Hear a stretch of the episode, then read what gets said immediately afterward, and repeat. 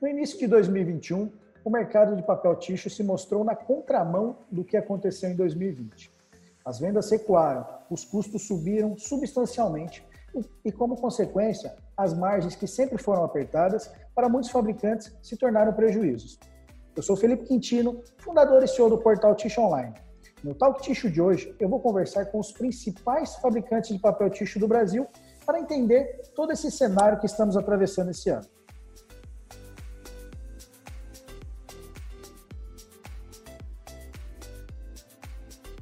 Gostaria de começar a nossa conversa agradecendo a participação de cada um de vocês aqui no Talk Ticho de hoje. E antes, eu quero fazer uma breve apresentação de vocês para a gente começar o nosso bate-papo. Primeiro, eu gostaria de agradecer a participação da Luciana Dobchak, que é diretora comercial da IPEL. Luciana, obrigado pela sua participação no Talk hoje. Obrigada, Felipe, pelo convite. Legal. Gostaria também de agradecer a participação do Marcelo de Domênico, que é CEO da Damapel. Marcelo, obrigado pela participação. Obrigado pelo convite, Felipe. Estaremos aqui à disposição para o bate-papo. Legal, Marcelo. Gostaria também de agradecer a participação do senhor Fernando Pinheiro, que é CEO da Copapa. Fernando, obrigado pela participação.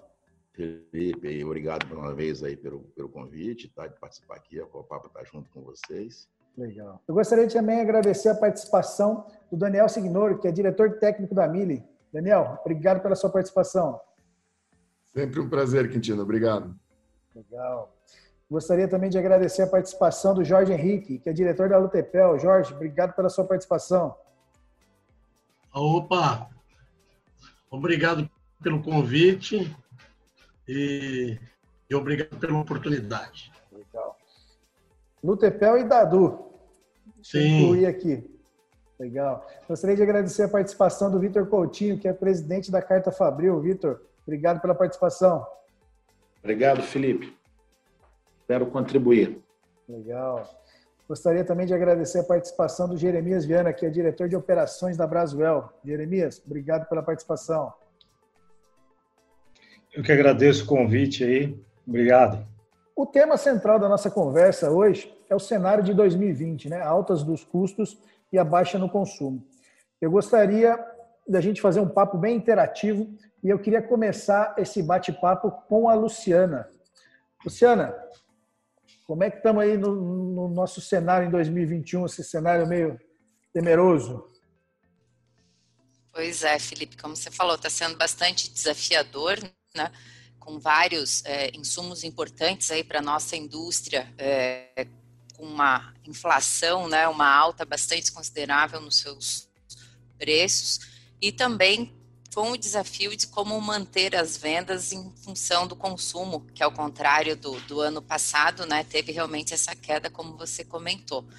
Então, o cenário está bastante desafiador no sentido de como conseguir manter algum tipo de margem com as altas que tivemos, principalmente agora aqui com celulose. Né, o câmbio também tem um impacto bastante grande, como você sempre cita né, no portal, que eu como que funciona a precificação da celulose, que é sempre uma dúvida que o nosso cliente, o mercado tem. Então está sendo um grande desafio a gente passar esse primeiro quadrimestre aí, foi bem, bem desafiador, inclusive comparado a anos que foram difíceis como 2014, 2015. Né? Esse ano está tendo características até um pouco é, maiores de, é, de impactos do que naquele ano não só com a celulose, mas com praticamente todos os insumos que fazem parte da indústria papeleira, né? Legal. É, é, e, e, bem, bem na contramão mesmo do que foi 2021, né? 2021 para o nosso setor aí foi um ano muito bom, né? E, e, com você, Marcelo, queria que você comentasse um pouquinho também dos, dos desafios aí enfrentados aí nesse, nesse começo de ano. O desafio maior foi, sem dúvida nenhuma, foi esse aumento muito veloz da celulose. Hoje ele já está nesse patamar acima dos mil dólares. E o que nós podemos depreender é que a velocidade com que a alta houve nesse neste ano, né, ele foi muito, muito mais rápida, a curva ascendente, ela foi numa velocidade muito maior que foi da última vez. É, no, no, outro ciclo, no ciclo anterior, que ele chegou a 1.050 dólares, uh, demorou seis meses e agora, praticamente quatro meses, ela já chegou a 1.022 dólares. Então, isso afetou profundamente a, a, forma de negociação com os nossos parceiros comerciais. Né? E isso é muito difícil de também deles repassarem, assim como nós repassamos essa, absorver esses custos todos. E não só né, na, contramão disso tudo, você também tem a, a parte da, das embalagens, que ela está diretamente ligado à parte petroquímica, né, a parte de combustíveis e tudo mais, tudo mais. É, você também teve um impacto muito grande, né? É, especificamente aqui, talvez sou eu que é, a nossa indústria aqui mais sofra com isso, mas nós trabalhamos com o gás natural.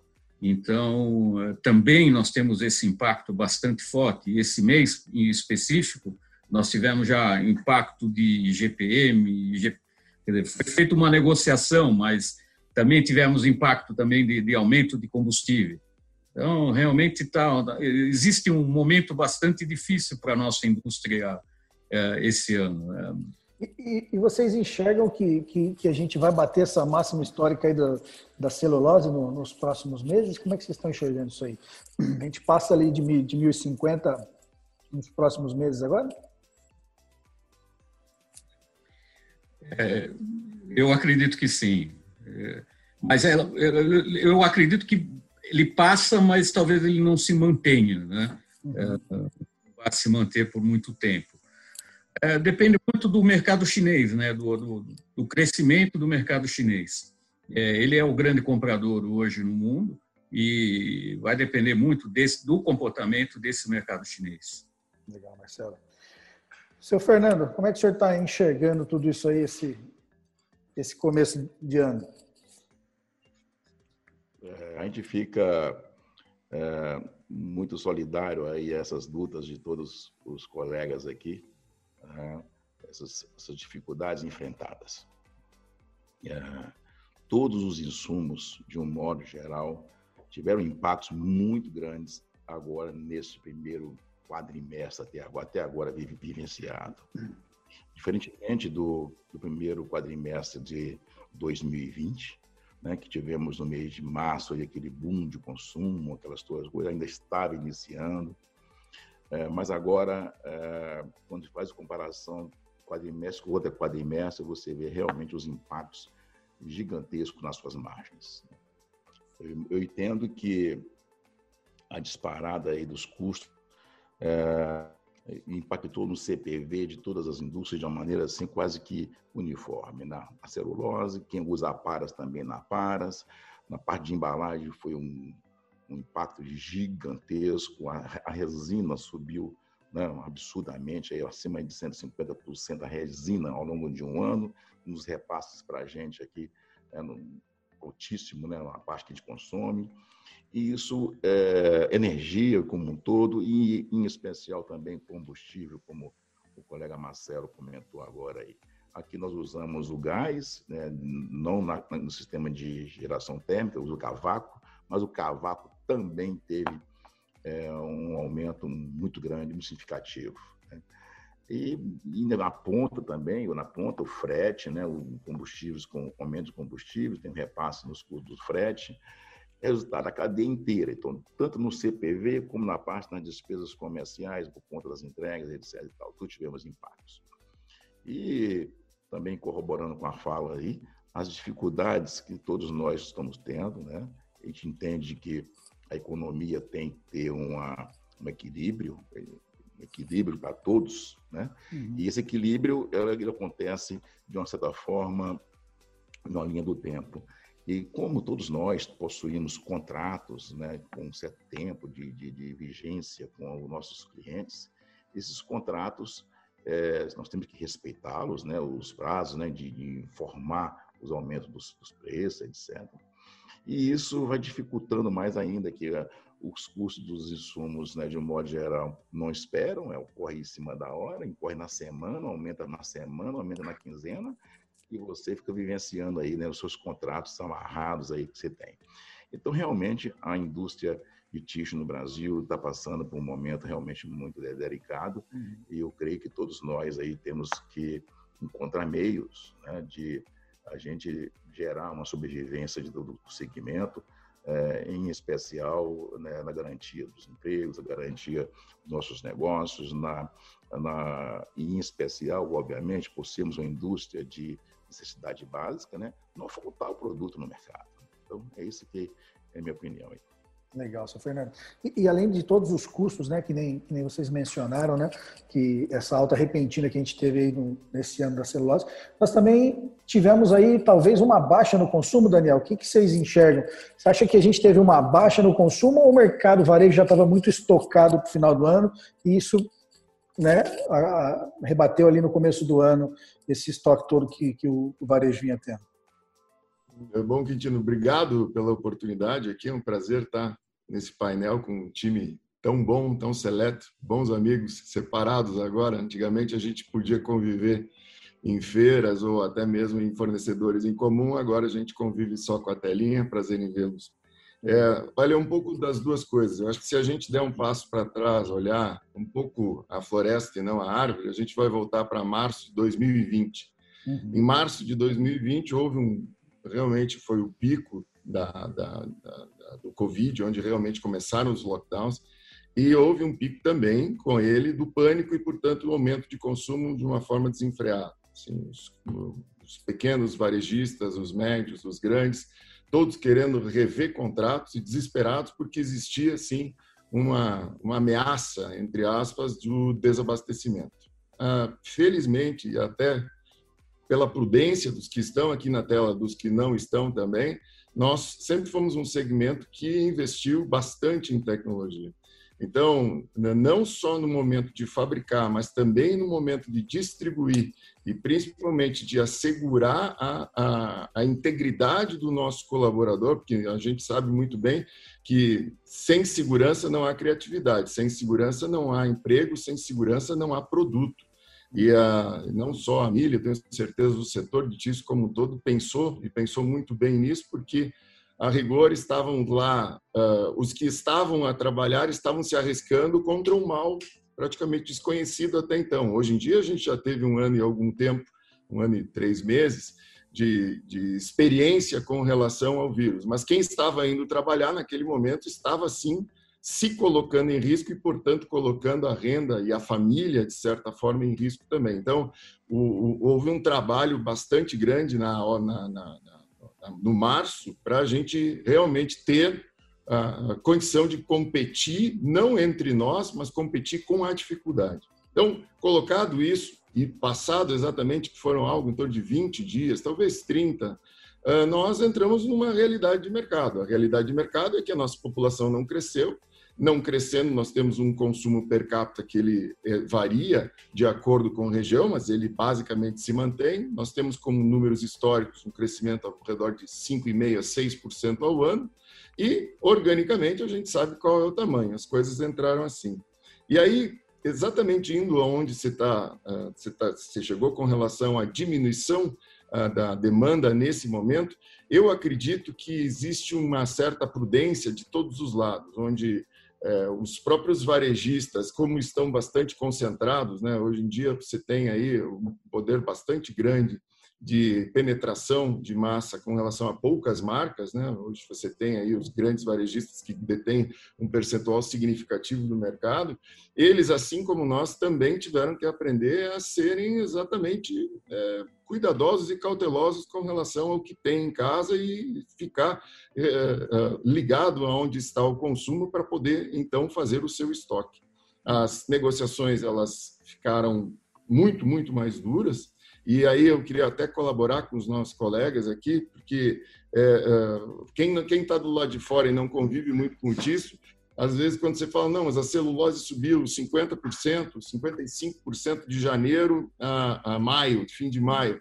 É, a percepção diz, não, mas tudo bem, celulose é um dos itens, mas é um dos itens que representa 50% do nosso produto final né? 45% no caso do guardanapo, 48% no caso da toalha de cozinha, tudo varia. E aí a gente vai para o campo da embalagem, né? na embalagem nós tivemos aí 35%, 40% nas embalagens de uma maneira geral. Então, nós tivemos um impacto muito grande em custo, nós tivemos que correr para sermos ainda mais eficientes em algo que já estava bastante regulado, e por outro lado, a gente vê o mercado como um mercado que tem sim grande potencial e imaginamos que isso deva voltar a uma realidade, esperamos em breve, mas nesse momento o que se tem é, realmente são negociações muito duras, com, ah, com, uma dificuldade bastante grande, bastante grande, de não passarmos ah, margem. Não, não, não se trata mais nem de margem, de passarmos a nossa realidade do dia a dia para poder continuar comprar, produzir e vender dentro dos custos que hoje estão sendo praticados. Legal, Daniel. É bem isso mesmo. Ah, agora, com, com o Ticho Online Norte América, a gente consegue trocar um pouco de figurinha aí e ver o que está acontecendo lá também, né? E o que a gente tem, tem visto, tem estudado, é que nos Estados Unidos também aconteceu tá, a mesma coisa que acabou acontecendo no Brasil, né? Veio de um, de um pico e eles importando muito material, que eles não são autossuficientes, e de repente, tum, estancou tudo lá, né? Parou de, parou de vender. E, e hoje a, as companhias também estão trabalhando aí com 75% de eficiência, muitos parando para fazer manutenção preventiva, parando máquina. Também a situação está meio que, que, geral em alguns países da América Latina. Vitor, eu queria saber de você como é que como é que está sendo esse, esse desafio aí de, de início de ano. Bem, Felipe, para não repetir aqui o que todos colocaram, né, que é difícil, mas eu acho que é o seguinte, o que torna esse momento tão singular é que a nossa indústria ela nunca enfrentou antes algo parecido. Nós já tivemos pico da celulose, nós já tivemos pico do câmbio. Agora, uma situação em que tudo isso ocorra simultaneamente, pelo menos para mim, que estou há 30 anos no setor, é a primeira vez. Uhum. Então, a gente está vendo celulose lá em cima, câmbio lá em cima, maculatura, assim, a gente fala da celulose, mas muita gente aqui opera com a para. Pela primeira vez na história, pelo menos que eu conheça, do ticho no Brasil, a gente vê a para marrom sendo vendida mais cara que a para branca, né? Então, assim, a gente já sabe a consequência disso, tanto para a para branca, quanto para o preço da maculatura, que é um insumo muito importante e que vai em todo o rolinho de papel higiênico ou papel toalha que é vendido nesse país. Então, eu acho que assim, é uma situação muito diferente, é reflexo da pandemia. A gente, simultaneamente, aí, com todos esses efeitos que a pandemia trouxe para o mundo, é, não só o preço dos insumos subiu, como eles estão escassos. É, eu posso garantir a você e, a, e aos meus colegas aqui que é, todos nós, de alguma forma, passamos por uma insegurança de, de produção, de garantia, estamos tendo que firmar contratos é, é, garantindo volume de venda de coisa que a gente, é, sinceramente, não pode afiançar. E tudo isso com o que você falou, né? Os volumes de venda caíram no início do ano. Então, é, eu acho que todo mundo aqui se planejou para fazer um ano muito baseado no que viu em 2020. Já no final de 20, a gente veio vivendo essa inflação de custos generalizada. O câmbio vem refletindo um pouco ou muito a insegurança política e fiscal do país e com quebra de volume. Né? Eu acho que se a gente fosse resumir isso de alguma forma, o nome seria tempestade perfeita. Eu vejo uma maturidade na indústria como um todo. É, os meus colegas que aqui estão, todos nós estamos vivendo uma situação muito parecida. Claro que as empresas estão se reordenando, estão se reorganizando, não existe oferta diferente de demanda, né? então quando a demanda cai, a oferta cai naturalmente, não tem ninguém aqui produzindo para estoque ou se super estocando, tá? e assim, o que eu vejo é uma situação é, crítica, mas também uma situação que tende, como o Marcelo falou, a vir mudando gradativamente à medida que essa pandemia for passando, a coisa tem que normalizar. É, por fim, o que eu, eu acho que o Daniel trouxe um ponto muito importante, é muito difícil a gente explicar e mostrar isso ao mercado, aos clientes, né? Eles fazendo o papel deles, eles sempre querem manter as condições comerciais existem, né? É normal numa economia sem inflação, mas de fato a inflação que a nossa indústria está vivendo é uma hiperinflação. Né? Não é celulose, é, é, é, são todas as linhas. celulose, energia, é cavaco, é gás natural, é embalagem, é para, é químico, é, é frete, ou seja, tá, todas as linhas estão impactadas. E a gente não sustenta essa indústria com as condições atuais. Então, eu acho que essa, essa mudança de preços é mandatória, não é exclusiva no segmento de tixo, a gente tem visto isso acontecer aí nas gôndolas do supermercado em várias categorias, para não dizer em todas. Então, a gente é mais um, vamos falar assim, mais um entre todos esses que estão vivendo essa, essa, esse conflito, né, em função dessa pandemia e de tudo que esse mundo mudou recentemente. Legal, Vitor. É, é, bem isso mesmo. É, e no setor de, de bobinas, Jorge, eu queria falar com você. A gente falou um pouco aí de, de varejo, né? E, e, como é que está nessa parte de bobinas industriais também, que consequentemente também seguiu o, né, o, o convertedor parou de, de, de, vender também, ele, ele segura na parte de, de, de bobina, né? Ele para de comprar também, né? Como é que está sendo para vocês essa, essa dinâmica aí? É, está sendo um desafio muito grande para os pequenos convertedores a manutenção, porque são muito fica muito vulnerável a pequena conversão a essas oscilações de celulose e de todos os insumos plásticos e maculatura e outros. Caixa de papelão também. Caixa de papelão está tendo uma migração de, de acondicionamento né, do que é caixa de papelão está migrando para o plástico ou migrando para outras alternativas, como pallet de embarque e, e outras mais, porque a caixa realmente ficou inviável. Chegou num determinado momento que o fabricante de caixa de papelão ele não sabia, o vendedor não sabia o preço que ele que ele estava que ele ia imputar o pedido na fábrica ele chegava com o pedido e falava assim, não, tem outro, é outro preço. Então viraram, ficou preço da semana e que realmente ficou muito difícil, né? Legal. E, e, na linha institucional também, né, que vocês produzem, Jorge, a linha institucional foi uma, acho que foi a mais afetada, né, logo de início, né, que com o lockdown, os escritórios fechando, escolas, universidades, shoppings, aeroportos, é, o baque foi muito maior ainda, né?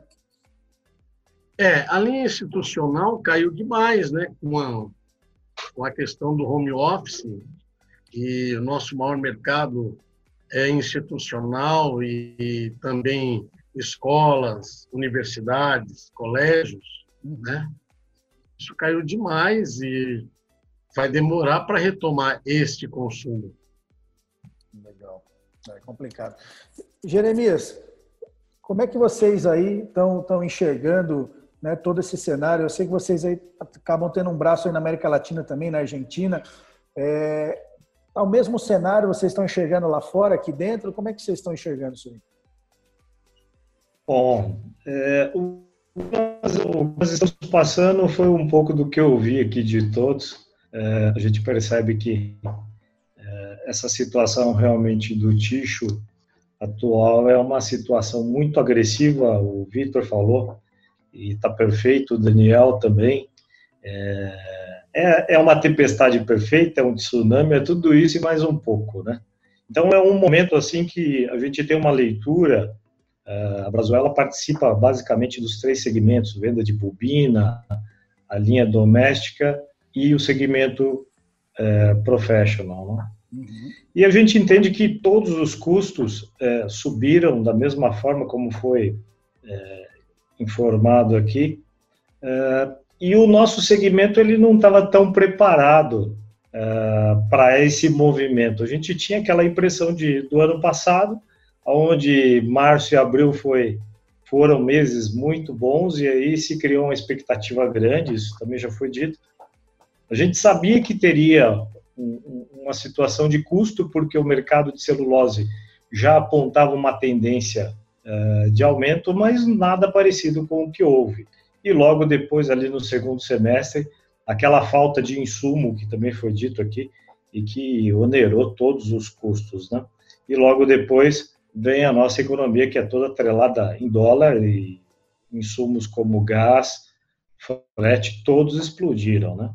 Então, nós nos vimos aí nesse primeiro quadrimestre enxergando de um lado essa tempestade de custo e do outro é, uma demanda que diminuiu muito, né? uma capacidade instalada que não cresceu. Né? Nos últimos dois anos aí essa capacidade praticamente ela se manteve, só que a demanda ela caiu muito por conta do institucional, né?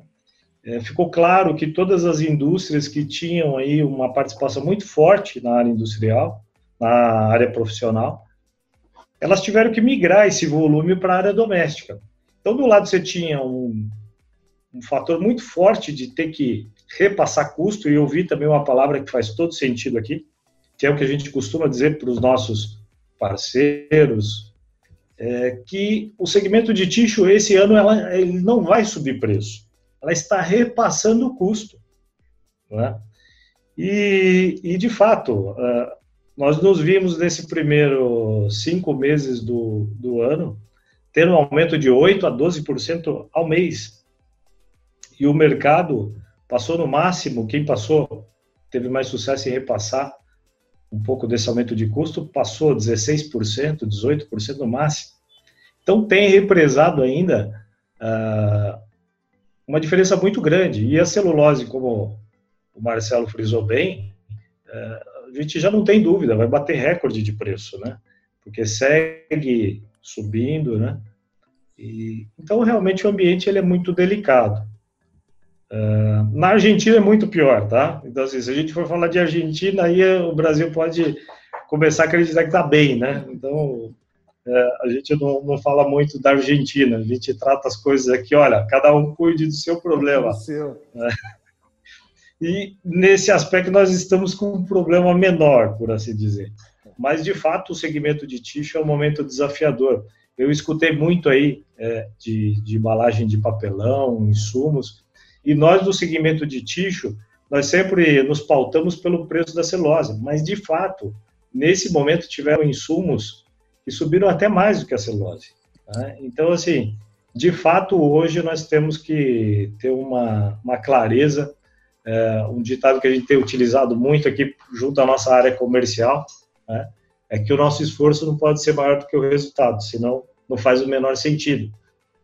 É, e eu acredito que agora as indústrias estão começando a entender essa necessidade, todas as indústrias, sem exceção, todas estão num processo muito delicado. É, e, de fato, agora eu acredito que há uma normalização é, na oferta e tem um, uma consciência um pouco melhor dos nossos clientes também que estão entendendo isso, porque, vamos lá, não é só o ticho que sobe, né? Todos os outros produtos que os supermercados, o varejo compra, estão subindo. Né? Só que se acostumou no Brasil que ticho só sobe uma vez por ano, né? É sempre janeiro e depois não sobe mais. Não, essa não é mais a realidade. Então é um novo momento, é um, um novo conceito que a gente vai ter que aplicar no mercado. Eu tenho uma, uma experiência que é muito interessante. Eu vim do segmento de papel, papel pardo para embalagens. Né? E em determinado momento da, da minha carreira, eu trabalhei numa empresa que fazia o papel ticho e o papel para embalagens. E nós enxergávamos aí o papel de embalagem como o patinho feio. E olhávamos o ticho como é, é, a vedete do negócio. Né? Era sempre um negócio que era mais rentável, era sempre um negócio que tinha preço por quilo é, muito mais à frente do papelão, muito mais à frente do papel pardo. Hoje é o inverso. Mudou a figura. Hoje é o inverso. Hoje o papelão está muito mais caro, o papel pardo está muito mais caro que o ticho por quilo de produto. Então, assim, não mudou muita coisa. A gente está falando de 10, 15 anos atrás, né? Então, de fato, o nosso segmento de ticho agora ele ficou um momento muito delicado, mas eu entendo que agora com essa consciência, essa tendência, primeiro, forçando todas as indústrias a trabalhar o conceito de custo, o conceito de competitividade, mas não é nem esse o ponto, tá? É realmente um conceito de precificação que a gente está sendo obrigado a rever nesse momento. Legal, Jeremias, bacana. Uma das coisas que, que eu estou reparando, e, e, várias pessoas também, e até queria parabenizar todos vocês, é, é o poder de inovação que o nosso mercado está tendo, né? Então, a gente está vendo vários lançamentos né, de, de, de, produtos, produtos mudando, mudando a cara, né, o, rebranding. Então, acho que muito legal esse trabalho também que, que a indústria de tixo vem fazendo, né? Tixo sempre foi uma indústria muito tradicional, né? Muito, muito certinha ali, com vinha fazendo inovações, mas eu acho que por conta de tudo isso, acho que a inovação entrou uh, né, de vez no, no, nosso mercado e está todo mundo se reinventando e, e, criando novos produtos, né? Eu acho muito bacana e queria parabenizar todos vocês por conta disso. Luciana, acabamos não falando, né? Na, vocês também sofreram bastante ali na, na parte professional, né? Que era um, um segmento muito forte para a IPEL, né?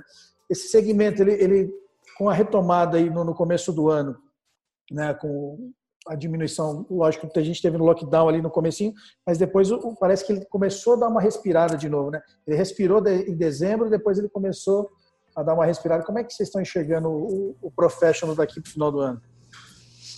É, foi, foi mais crítico de todos, né, Felipe? É, nós chegamos aí ao mês de maio do ano passado faturando de 20% a 30% da expectativa do ano. Né? Então, no passado, o impacto foi realmente muito grande.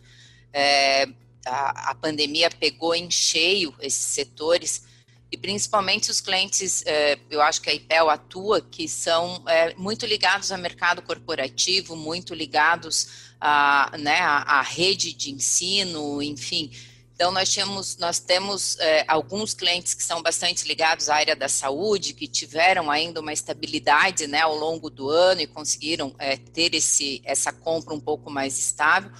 Mas aconteceu com todo mundo. Quem atendia a indústria, como o Daniel bem citou, o cenário foi mais ou menos esse, né? A gente virou, todos nós viramos quase que é, advogados, porque a gente chegava de manhã na fábrica, a primeira coisa que você tinha que fazer era ler decretos, você não podia fazer mais nada antes de ler o decreto e ver o que, que tinha mudado para você passar aquele dia até vir o próximo.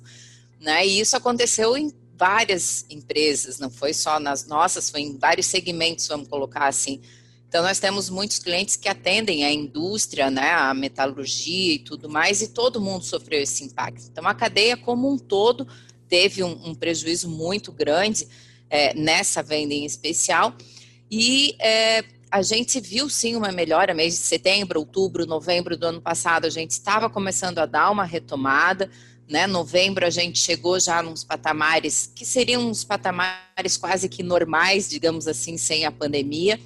É, estávamos bastante esperançosos para esse ano, porém todos os novos lockdowns né, que aconteceram lockdowns e os fechamentos é, maciços que ocorreram, principalmente ali no mês final de janeiro, começo de fevereiro e março, teve um impacto muito grande.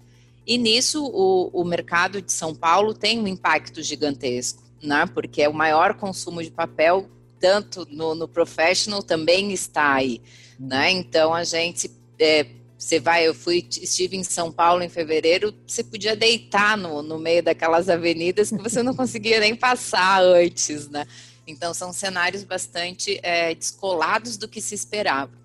E, o, e, a linha profissional ela tem esse impacto e daí a gente ouve, né? Ah, mas já voltaram escolas, já voltaram shoppings, já voltaram é, academias, restaurantes, mas nada voltou no perfil de consumo que era de antigamente. Né? Então, as pessoas, por exemplo, saíam de casa de manhã cedo, levavam seus filhos para a escola, né? E passar, iam para o escritório, iam almoçar, daí à tarde iam tomar um cafezinho, à noite iam para academia, ou pegavam as crianças, passavam para fazer um lanche. Hoje a tua vida até voltou a uma certa normalidade, mas sem todos esses consumos e pontos de consumo que você tinha ao longo do dia, né? Então, as crianças vão uma vez por semana para a escola, então, mesmo assim, o consumo também baixou. Então, a linha profissional teve esse impacto bastante grande. E para nós, na linha profissional, a, a, foi muito citado, a caixa representa um insumo é, fundamental. Eu não tenho como entregar produtos sem ter a caixa. Né? E ano passado, além de termos tido assim altas absurdas, mais de 50%, 60% em alguns casos, é, houve falta de material. né? Então a gente assim, o pouco que você conseguia ter uma continuidade de consumo, você ainda tinha que administrar a questão realmente do teu insumo principal na linha profissional, que era a embalagem. Então foi indiferente do, do segmento, né? Se foi o profissional, se foi o varejo, mesmo consumo de venda de, de bobina jumbo, que a IPEL faz uma pequena parcela para exportação, é, o desafio acontecia em todas as instâncias, né? Então o, o, o, setor papeleiro como um todo teve um impacto indiferente da área principal que você atua. E no nosso caso foi bastante impactante porque o profissional ele representava uma fatia aí de 50, 55% do nosso faturamento. Né? É a tradição da IPEL, são 36 anos basicamente com isso. Nós somos os bebês no varejo, né? Entramos há menos de seis anos nessa linha. Uhum. Então, para nós o impacto foi bastante grande. Legal, bacana.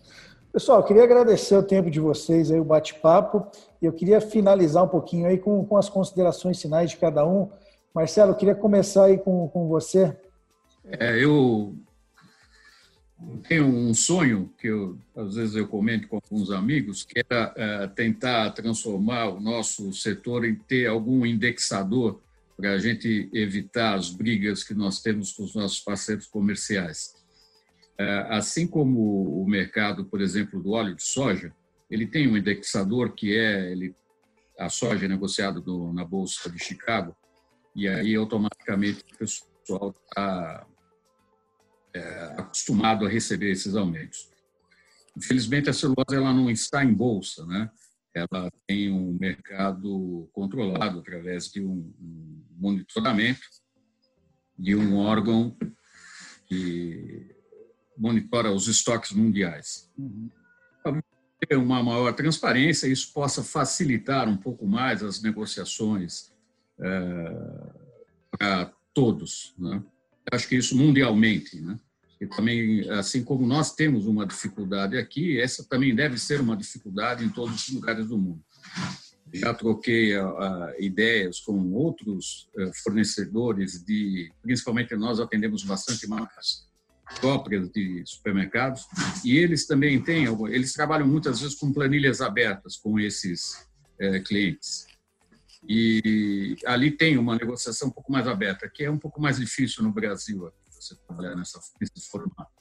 Mas tem, talvez com uma transparência um pouco maior, isso possa ser uma realidade. É, com cada vez mais crescendo o mercado chinês, eu acho que a celulose se transformará numa commodity que ela pode ir para a bolsa e isso talvez é, torne um pouco menos estressante essa parte de negociações de preço. Como o Daniel falou, realmente é um insumo muito matéria-prima que representa 50% do nosso custo. Então, qualquer aumento você é impactante. Você tem que repassar. Não, adianta você ficar fazendo isso daí. Vai, vai corroendo a tua, a tua margem e vai correndo o teu negócio. Eu acho que é isso que importante para a gente deixar muito claro para todo mundo. Legal, Marcelo. Obrigado pela participação. Viu? Daniel, queria que você deixasse as suas considerações finais e te agradecer pelo seu tempo, pela participação. Imagina, obrigado a oportunidade mais uma vez. Eu, eu, assim, eu gostei eh, da fala da, da, que foi colocada aqui da questão da criatividade, né? Que tu, trouxe o assunto. Porque se nós olharmos o que aconteceu nos últimos quatro anos com relação a principalmente o, a qualidade do papel higiênico, o como mudou e o valor o valor oferecido ao mercado por rolo, independente da marca que estão aqui, a gente está notando que nós fizemos uma entrega de qualidade versus retorno financeiro muito pobre.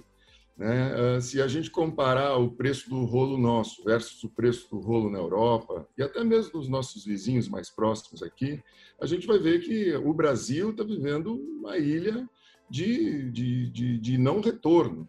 E qual é o problema nesse? Ah, isso não, olha, quem tem uma finança mais forte sobrevive, daí vira Darwin, mas não é bem assim. Na verdade, nós temos que trabalhar com uma indústria saudável para termos a a possibilidade de continuarmos com essa indústria também saudável. Nós somos milhares de famílias que estão envolvidas dentro desse processo todo. Ah, nós temos que proteger as famílias que estão conosco também, a gente tem que proteger exatamente a continuidade, a perpetuidade da, da, da empresa. E olha, os negócios que têm clareza, que têm transparência, que têm empatia, são os melhores, porque são os mais duradouros. Então, na verdade, o que a gente tem que fazer é colocar a, a planilha aberta, como o Marcelo comentou ali, é, mostrar as nossas dores. Sabemos que o momento não é, é como, como frisei aqui, não é o momento de, de ganhar margem, não se trata disso.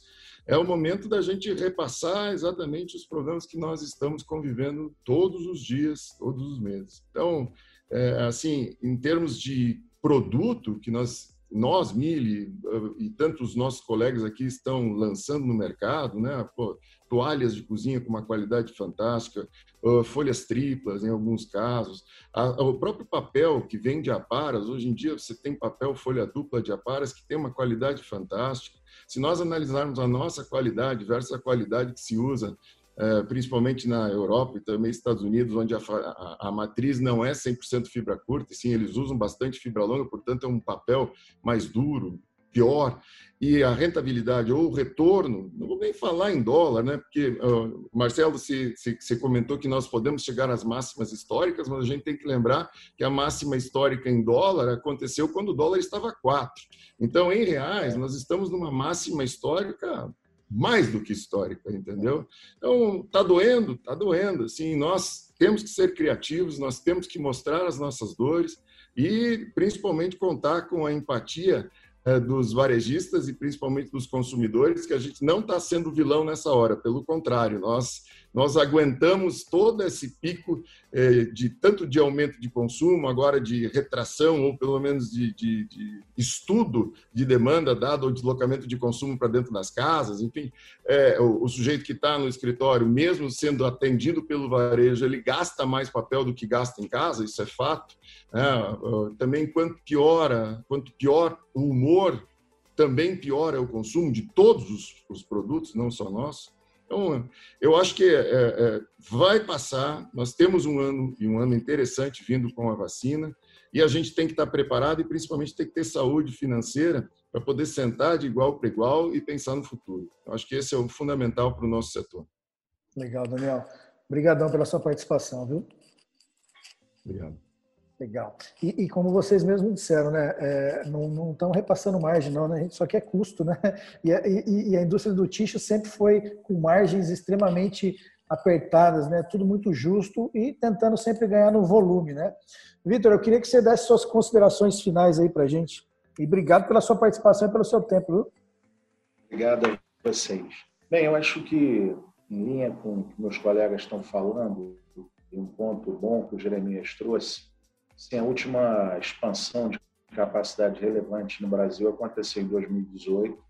Nós estamos em 2021, já vão três anos. Os projetos na nossa indústria são projetos de longa maturação. Quem inicia um projeto agora vai colher daqui a dois anos e, tá, e a indústria está parada. Né? O Daniel colocou bem, as margens hoje não remuneram o capital, a indústria está toda sofrendo, está todo mundo eu diria inclusive fazendo um movimento ao contrário, né? Todo mundo que tem máquina de baixa capacidade ou de maior custo está parando essas máquinas para poder melhorar as suas margens. Então, eu acho que a, a mensagem que eu quero deixar a todos é de que temos que ter um olhar para isso, porque pode ser que ali adiante, e talvez não muito adiante, na hora que a economia retomar, a gente comece a ver falta de tixo no Brasil. As máquinas que param não voltam tão rapidamente e as empresas não estão tão sensibilizadas a investir tempo, dinheiro com a situação que a gente está vivendo. Então, eu acho que o equilíbrio ele tem que ser feito com esse olhar pelas duas pontas. Hoje a indústria está muito sofrida, está diminuindo de tamanho está deixando de crescer, Ticho sempre cresceu historicamente, ano contra ano, e na hora que o consumo retomar, o Brasil pode ver algum gargalo. Por isso que é importante a gente trazer os preços para uma situação de equilíbrio, tá? não um equilíbrio para a indústria ou para o varejo, um equilíbrio que dê sustentabilidade à indústria no longo prazo. Essa é a minha mensagem. Quero agradecer a todos aqui pela contribuição. Tudo que foi colocado aí foi bem importante e ajuda a gente a refletir. Legal, Vitor. Obrigadão, viu? Obrigado mesmo. Seu Fernando, queria agradecer pela participação do senhor e queria que o senhor deixasse a sua mensagem final aí para a gente. Valeu, Felipe. É, nós que agradecemos aí a, a oportunidade de estar aqui mais uma vez aqui junto com os colegas e no seu portal. É, você que é tão importante nessa divulgação dessa categoria tão, tão de luta aí, tão importante para o Brasil. É, não diferentemente do que todos já falaram aí, né, a, a nossa expectativa é de que existe uma sensibilidade né, na cadeia como um todo, essa cadeia, né, desde a parte de supply, uma cadeia na ponta também, de que possa existir um equilíbrio, né? E esse equilíbrio é, passa por porque os custos que estão sendo praticados, a gente sabe que esses custos, a maioria deles é por escassez, não é, não é especulação, é escassez. Né? E falando em escassez, temos que alertar mais a um outro tópico que está se aparecendo aí, que é uma possível uma possível falta de energia no país, caso o país venha a crescer aí maior, mais do que o, o, o ritmo que está hoje. Então, essas escassez, a gente entende que os custos, os custos são é, coerentes né, com essa escassez. No entanto, a gente vê que é, na cadeia como um todo, quando você vai para a ponta para ver esse equilíbrio, né, ainda tem algumas dificuldades que precisam ser modernizadas aí para dar essa, esse aspecto de ganha-ganha. Né? Eu tenho convicção plena que todos nós estamos fazendo aquele dever de casa, de é, análise das oportunidades internas, de melhoria da produtividade, das reduções dos custos internos e de buscar inovação, de buscar novas tecnologias. Todos nós estamos buscando isso para minimizar esses impactos. No entanto, realmente a cadeia como um todo é muito importante. E fique esse alerta aí né, de que temos pela frente aí horizontes que temos que ficar preocupado, mas também é, não podemos deixar de de nos manter motivado. Né? O segmento de transformação é um segmento é, muito bonito, porque você proporcionar à sociedade como um todo bens de consumo, é muito interessante isso. Né? Aí, nesses 13 anos que eu estou no segmento de tixo, eu já passei por alimentos, é, por cigarros, por alimentos, por vários setores, agropecuária, etc. Eu vejo que é, o segmento de tixo tem, tem tido margens muito apertadas nos últimos anos. Porém, é, a satisfação de se produzindo algo que vai gerar um bem-estar na população, algo que tem uma cadeia muito grande de geração de empregos, né? algo que é, tem busca as tecnologias para oferecer o melhor para o consumidor. Não tenha dúvida que isso nos motiva a buscar é, estratégias, buscar é, pontos né, conjuntos né, com todos para é, salvar o setor, o setor continuar firme aí, e de pé. Tá? Mas é uma batalha árdua, muito difícil, mas as expectativas são boas. O setor de, de plásticos, né, eu tive é, reunião com vários fornecedores agora há pouco tempo, e já nos sinalizaram é, que deve estar chegando agora no mês de, de, junho talvez o ápice né, dessa curva de ascensão aí que está, e aí começa a estabilizar para virar uma queda na sequência, né, por conta de plantas que começam a funcionar e etc. Então, acho que vamos acreditar que o segundo semestre vem aí já já e nós vamos estar recuperando tudo isso. É isso aí, Felipe. Mais uma vez, obrigado a todos. Legal, seu Fernando. Obrigado pela participação, pelo seu tempo aí. James, eu queria que você deixasse aí sua mensagem final para a gente, por favor. E te agradecer pela claro. participação e pelo seu tempo. Claro, imagina. Eu que agradeço aí. É, é, é muito interessante esse bate-papo porque a gente nivela é, todas as informações e muitas vezes a gente dentro da nossa própria empresa, dentro da nossa própria indústria, tem as nossas dificuldades e no momento como esse entende que a dificuldade é comum e todos sentem o que nós sentimos, né? Mas é, sem dúvida a gente enxerga também é, toda essa dificuldade, mas enxerga também um momento de retomada. Na nossa opinião, é, esse segundo semestre é um momento de virada até porque todos os nossos parceiros têm o um entendimento da dificuldade das empresas de tixo, e como foi colocado muito claro, a gente acredita nisso também, uh, que o Vitor citou, que tem uma dificuldade, uma, um problema de haver um desabastecimento do mercado, tá? porque no momento em que o institucional ele começa a retomar o teu espaço normal, a tua ocupação, as indústrias elas começam a se adequar novamente. Isso vai fazer com que essa balança de capacidade e demanda ela seja ajustada. Então, por conta de tudo isso, a gente entende o segundo semestre como um, um, um período de retomada, um ponto de virada, e dentro desse entendimento, mais essa conciliação que os nossos clientes, os nossos parceiros, o mercado em geral, tem de que, de fato, está no momento de reconhecer esse ponto que o Fernando disse que é muito importante, o ganha-ganha, né? Ou seja, são parceiros, a coisa tem que ser bom para os dois. Eu entendo que realmente o segundo semestre vem aí para que a gente possa uh, se recuperar. Talvez é o que a gente diz por aqui, né? O primeiro semestre muito ruim, o segundo muito bom e a gente fica na média, pelo menos para passar de ano, né? Obrigado. Jeremias, obrigadão.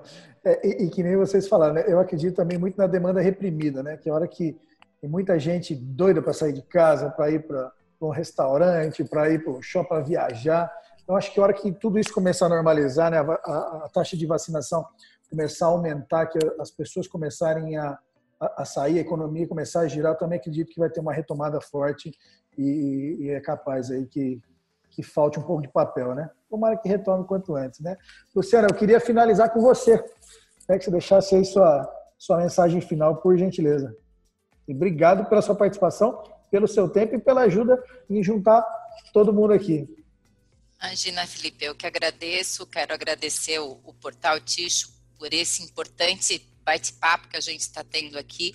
É, acho que todos foram muito precisos nas suas falas e é muito é, gritante a, a necessidade que nós temos de estabilizar os nossos custos né? Não, ninguém realmente está buscando margem, ninguém está buscando recompor né, alguma parcela de, de lucro, e, e, isso realmente é, é veemente para o mercado, porque a gente vê que não é o nosso setor, são todos os setores. Uhum. Né? A indústria de tixo sempre foi uma indústria altamente alavancada, todos aqui com toda certeza, eu sei que nos últimos cinco anos fizeram investimentos em suas indústrias, né? Então, todos, sem exceção, assim como o Vitor e o, e o Jorge, que estavam aqui conosco, eles também fizeram esse investimento.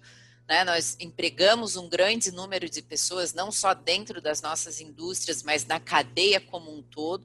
Então, o olhar é mais pelo olhar mesmo da gente seguir adiante, de ter um, um respiro. A gente brinca que está respirando com o canudinho, mas a água já está chegando lá na pontinha, né? Daqui a pouco começa a entrar água no canudinho. Então, a gente precisa que todo mundo tenha essa, essa consciência, né? essa visão. E era isso que eu acho que todos nós aqui quisemos passar nesse momento, né? que é, é, é um, um cenário bastante crítico frente a tudo que estamos passando. Mas que se tudo é, vier como se espera, né? Diz que setembro já é um mês que nós vamos começar a colher bons números. Então vamos acreditar em setembro. E dizem que nós somos brasileiros, então não desistimos, vamos lá, né? Vamos ter fé que em breve tudo se assenta. Obrigada mais uma vez pelo convite e pelo espaço que tu abriu aqui para a nossa indústria como um todo. Legal, Luciana. Obrigadão, obrigado, gente. Obrigado ao Jorge, que acabou acho que tendo problema com a conexão. O Vitor também precisou dar uma saída antes aí. Obrigado a todo mundo pelo tempo de vocês, pela participação. Queria agradecer também você que está nos assistindo e nos ouvindo. E a gente se vê no próximo Talk Tish. Um abraço, pessoal. Tchau, tchau.